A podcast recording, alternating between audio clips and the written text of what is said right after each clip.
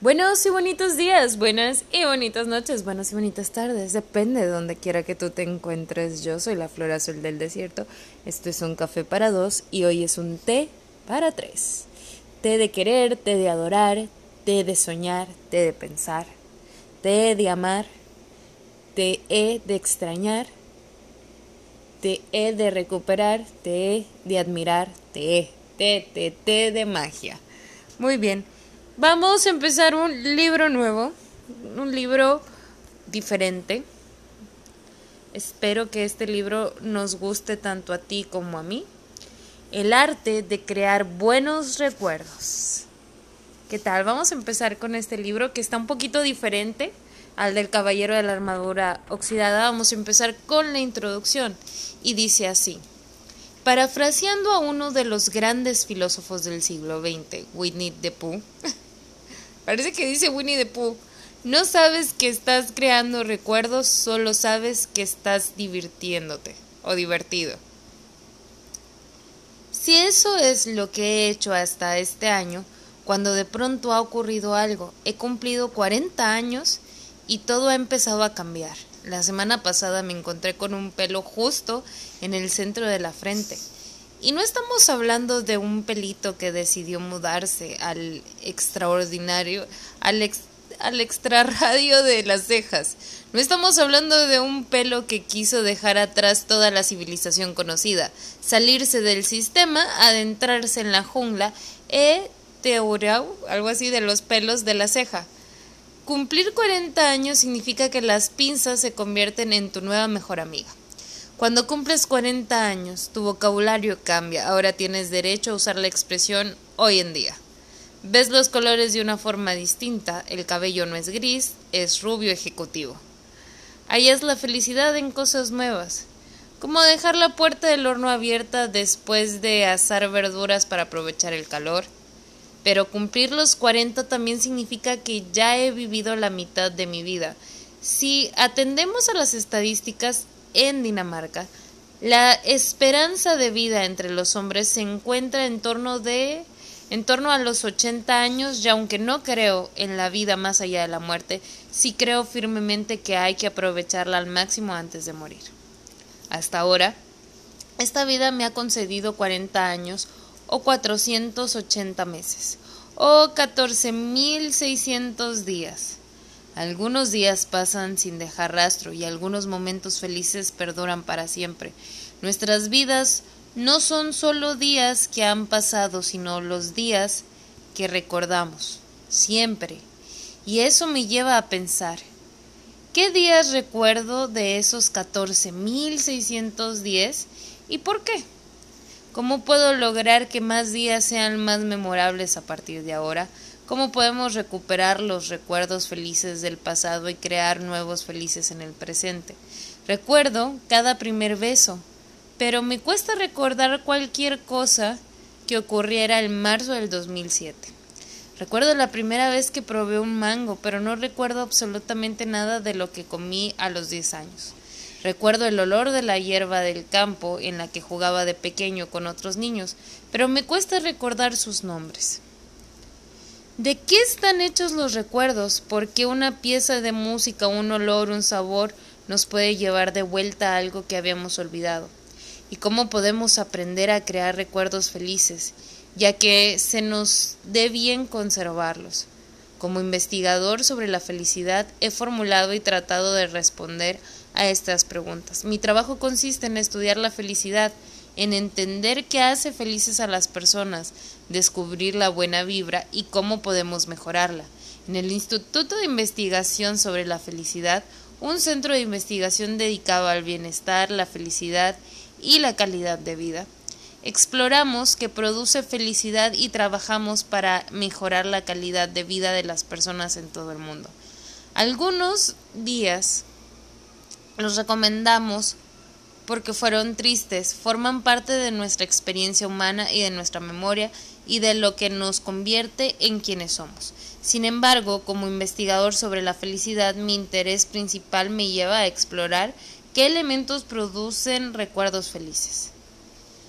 La investigación sobre la felicidad sugiere que las personas se sienten más felices con sus vidas y tienden a albergar una perspectiva positiva y nostálgica del pasado. La nostalgia es una emoción humana universal y antigua, y en el presente los académicos de todo el mundo están estudiando cómo pueden generar sentimientos positivos, reforzar nuestra autoestima y aumentar nuestra sensación de ser amados. Esto significa que la felicidad a largo plazo puede depender de nuestra capacidad de crear un relato positivo de la propia vida. He centrado mi investigación en descubrir de qué están hechos los recuerdos felices. No ha sido fácil plantear esta pregunta. ¿Cómo se le pregunta a un desconocido sobre sus recuerdos si parecen Hannibal Lecter? Ah, háblame de tus recuerdos de la infancia, Clarice. También he planteado y tratado de responder estas preguntas como si fuera un arqueólogo aventurándome en mi propio pasado tratando de recuperar tesoros perdidos en forma de recuerdos felices. He visitado la casa en la que crecí, una casa que mi familia vendió hace veintitantos años, para descubrir cómo el olor de un lugar podría despertar en mis recuerdos. Doy las gracias a los nuevos propietarios quienes no me cerraron la puerta en las narices cuando pregunté cuando les pregunté si podía entrar a oler su casa. Esta búsqueda de tesoros olvidados trae consigo la, la, comprensión de nuestros recuerdos de la infancia, se crean, moldean y recuperan con la colaboración de nuestros padres. Mi madre falleció hace 12 décadas dos décadas, y, en, y con ella desapareció todo un continente de recuerdos. En ese sentido, esta historia también es la búsqueda de la Atlántida, una expedición para encontrar los recuerdos perdidos. Quería recuperarlos y restaurarlos porque los recuerdos son los pilares de nuestra identidad, son el pegamento que nos permite entender y sentir que somos la misma persona a lo largo del tiempo. Somos un superpoder que nos lleva a viajar en el tiempo y nos libera de las limitaciones del momento presente. Moldea quiénes somos y cómo actuamos, influye en nuestro estado de ánimo y nos ayuda a formular sueños con visitas al futuro. Un millón de recuerdos felices. Antes de leer un poquito de un millón de recuerdos felices, quiero compartirte algunos de mis recuerdos de la infancia. Por ejemplo, uno de mis recuerdos favoritos era cuando yo tenía entre 5 y 8 años. Bueno, 5 y 6 más bien. Mi mamá se iba a casa de mamá Luisa, una vecina, que siempre hacía tortillas de harina en la mañana. Y mientras mi mamá se iba a comerse sus tortillas de harina en la mañana con la vecina y el café, dejaba la estufa prendida. Y a mí siempre me ha gustado cocinar. Yo movía, no sabía prender la estufa, así que aprovechaba, me ponía unos trapos en la mano y empujaba las ollas. Me subía en una silla amarilla que teníamos con, con eh, tenía así como, era como con aluminio, pero forrada de amarillo con plástico, y me subía arriba de esa silla para no prender la estufa, para mover las ollas, poner los sartenes. Empecé con un huevo, después empecé a aprender a hacer hot cakes y, y ese es mi recuerdo favorito. Cuando mi mamá se iba, yo suponía la silla y, y empujaba las ollas y me ponía a cocinar. Otro de mis recuerdos era que la primera hamburguesa que hice, le dije a mi hermano, mira, mi mamá te preparó eso. Y dijo, mmm, qué rica está. Y yo le dije, yo la hice. Y me dijo, uy, qué mala sabe. Pero era nada más por, por bromear. Eh, tengo muchos recuerdos, inclusive uno que casi incendió mi casa por accidente cuando empecé a aprender aprender sí, eh, cerillos. Eh, quise hacer como que una fogata para quemar una basura y terminé casi quemando la casa porque se quemó una palma, vinieron los bomberos y tal. Que no lo veo como un mal recuerdo en sí porque no me duele, sino que me parece algo diferente. Tengo el recuerdo de la amiga que me enseñó a aprender los cerillos, que veníamos desde la primaria, y estábamos aquí en la casa y ella fue la que me enseñó a aprender un cerillo. A mí me daba miedo quemarme casualmente y con ella aprendí a, perder el miedo. Pasamos muchas cosas. Uno de mis recuerdos favoritos era ver a mi mamá en la cocina haciendo flan. el aroma a flan. Que casualmente ella ya no me dio la receta del flan, me la dio una tía porque ella ya como que se la había olvidado, pero ella siempre preparaba flan, por lo menos una vez al mes. Y, y me gustaba verla cocinar. Mi mamá no sabe. Otro de mis recuerdos es que empecé a, a emplatar y a poner una mesa porque yo miraba el programa hoy cuando estaba más chiquita, que lo que viene siendo el programa hoy de ahora y había una sección donde te enseñaban a poner a cómo poner una mesa, ¿no? Los platos, los vasos, la copa para el vino, para el agua, lo que fuese y cómo emplatar. A mí desde chiquita me, me llamaba la atención todo eso de la cocina y tal. Tengo recuerdos del mar, de cómo mi mamá cree que hizo el mejor arroz y, y no, porque nos puso a mí y a mi prima a recolectar conchitas, almejitas, bebés que estaban y hizo un arroz, nadie se lo pudo comer, sabía muy feo. Pero fue bonito. Lo mejor de mi mamá eran sus gelatinas. Ella hacía gelatina de yellow con leche carnation y las metía al refrigerador y nosotros teníamos nieve instantánea casi. Estaba, pues, los recuerdos en Guatabampo con mis primos, cuando estaba chiquita. Tengo uno donde estamos muchos niños, mis primos y yo y los vecinos, eh, queriendo agarrar en un pickup, arriba de un pickup, tratando de, de bajar del, del, árbol, este, tamarindos, tamarindos. O sea, el árbol nos estaba regalando tamarindos y nosotros íbamos a bajar los tamarindos. Recuerdo cómo jugaba a los Power Rangers, cómo... Tengo un recuerdo de, de picarona de chiquita que me dio un beso con alguien en el kinder, imagínate tú eso.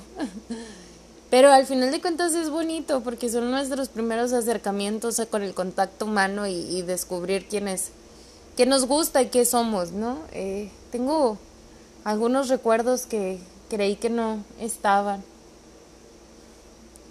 Uno de mis favoritos, y se lo he dicho a mi mamá y quiero, quiero volver a hacerlo, era cuando mi tía Gloria, la señora que me cuidaba en Navidad, ella me trató siempre como su hija jamás me hizo el feo y siempre me trató bien, nos ponía a coser palomitas con un hilo y aguja para hacer estos lazos para el árbol de Navidad y ese ha sido el árbol favorito mío. O sea, no nunca estuvo en mi casa, estuvo en la de ella, pero yo fui parte de ese árbol, lo decoré junto con sus hijos, le pusimos las esferitas, los caramelos, las galletas y realmente quiero volver a tener un árbol así, aunque sea chiquito o de plástico, pero quiero hacer lo de las palomitas y tal. Y bueno, eh, voy a lo que sigue porque como estamos hablando de esos recuerdos, pues tengo... ¡Hay uno! Otro, otro. Tengo, es que tengo muchos. Mi mamá me cantaba mucho esta. Te beso, me besas, te vuelvo a besar. Y este es el cuento del nunca acabar. Hay un gato con los pies de trapo y los ojos al revés. ¿Quieres que te lo cuente otra vez? Soy un soldado valiente que me gusta mucho marchar. Me tiro un pedo caliente y se me rompe el pantalón. Purrum, purrum, pum, pum. Purrum, purrum, pum, pum. Y luego me cantaba una canción que hace mucho que no me canta, que a veces se la canto a mis perritos. Eh, ¡Ah! Se me fue tan tanto que me la sé. Duérmete, mi niña, duérmete, mi amor. Duermas el pedazo de mi corazón.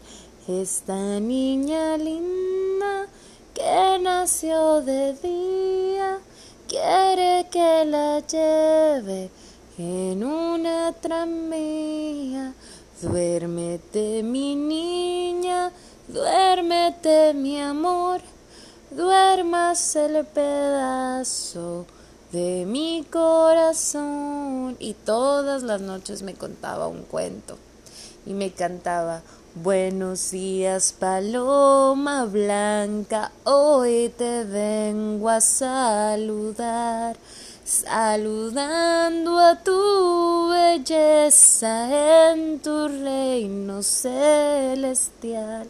Mi mamá me decía paloma, muñeca, tremenda, y ahora soy la becha. Y bueno, ahora continuando con el libro, Un millón de recuerdos felices. En el 2018 llevamos a cabo un enorme estudio global sobre los recuerdos felices en el Instituto de Investigación sobre la Felicidad, el estudio del recuerdo feliz. Describe uno de tus recuerdos felices, pedimos a los participantes. No buscamos ningún recuerdo en concreto, así que les pedimos que sencillamente escribieran el primer recuerdo feliz que les viniera a la mente. El alud de, el alud de respuestas que obtuvimos me sobrecogió. El estudio del recuerdo feliz es hasta donde sé la mayor colección de recuerdos felices que existe hasta la fecha. Recibimos más de, más de mil respuestas. Ah, mil recuerdos felices se llama. Yo ya dije un millón. Eh, más de mil respuestas desde todos los rincones del mundo. Nos llegaron desde 75 países, desde Bélgica, Brasil, Bostonova, algo así, Noruega, Nepal, Nueva Zelanda. Nos llovían los recuerdos felices. Eran recuerdos felices de distintas partes del planeta, de generaciones distintas de todos los géneros de personas que se sentían tristes y de personas que estaban en su mejor momento. Sin embargo, a pesar de la diversidad de fuentes, me sentí identificado con cada uno de esos recuerdos felices. Entendía por qué cada uno de esos momentos constituía un recuerdo feliz para esa persona. Uno puede ser danés, coreano o sudafricano, pero ante todo somos humanos. Cuando analizamos más de cerca los recuerdos felices, las historias empezaron a revelar patrones. Las personas habían recordado experiencias novedosas, significativas, emocionales y asociadas con los sentidos. Por ejemplo, el 23% de los recuerdos eran experiencias novedosas o extraordinarias, como visitar un país por primera vez, el 37% eran experiencias significativas, como bodas o nacimientos, y el 62% tenía que ver con varios de nuestros sentidos. Por ejemplo, una mujer era capaz de ver, oler y saborear los pimientos de, de Puebla, que su madre solía asar a la parrilla cuando era pequeña. También les preguntamos por qué creían que estaban evocando ese recuerdo en concreto y el 7% dijeron que ahora se habían convertido en historias o habían sido esterilizados en formas de objetos, diarios y fotografías. Recibimos recuerdos sobre los grandes días en las vidas de las personas, historias sobre bodas, sobre los primeros pasos de sus hijas, Recibimos recuerdos sobre las cosas sencillas de la vida, historias sobre sentir el sol sobre la piel, comer sándwiches de queso y pepinillos mientras veían un partido de fútbol americano con su padre, o despertarse juntos al lado de la persona amada. Recibimos recuerdos sobre aventuras, historias sobre trineos tirados por perros, viajar solo a Italia o mudarse a Ámsterdam, y recuerdos sobre los momentos más locos, saltos desde lo alto de de balas de paja, cañones que disparan naranjas o tratar de abrir una botella de vino con una zapatilla deportiva sobre un lago helado. Y recuerdo sobre victorias, historias sobre exámenes aprobados, el día en que ganaron un partido de fútbol contra todo pronóstico, o cuando se atrevieron a coger el micrófono en un escenario y compartir eh, creaciones escritas de su puño y letra. Algunos recuerdos eran sobre lo cotidiano, historias sobre atardeceres vistos a través de la ventana, entrar a una librería o pasar la tarde con su madre comiendo tarta y viendo Keeping, bueno, no sé cómo se dice, una comedia de situación británica en la que el snob este, trataba de convencer al mundo de que su apellido se pronunciaba de, no lo puedo pronunciar bien otros recuerdos tenían que ver con la conexión con la naturaleza, historias sobre nadar en un lago en Suiza a medianoche bajo la luna y las estrellas, sobre paseos por la naturaleza de Noruega o mirar al horizonte desde, la desde el Big Sur sin tener que dar explicaciones a nadie más que a ellos mismos y al Océano Pacífico.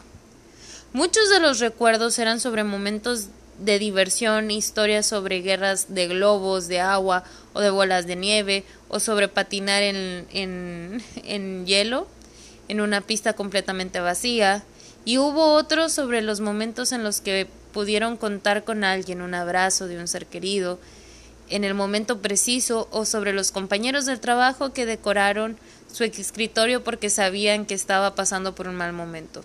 Todos estos recuerdos son pequeñas piezas de rompecabezas y se complementan para mostrarnos de qué están hechos los momentos felices, cuáles son los ingredientes de los recuerdos felices y por qué recordamos y los recordamos.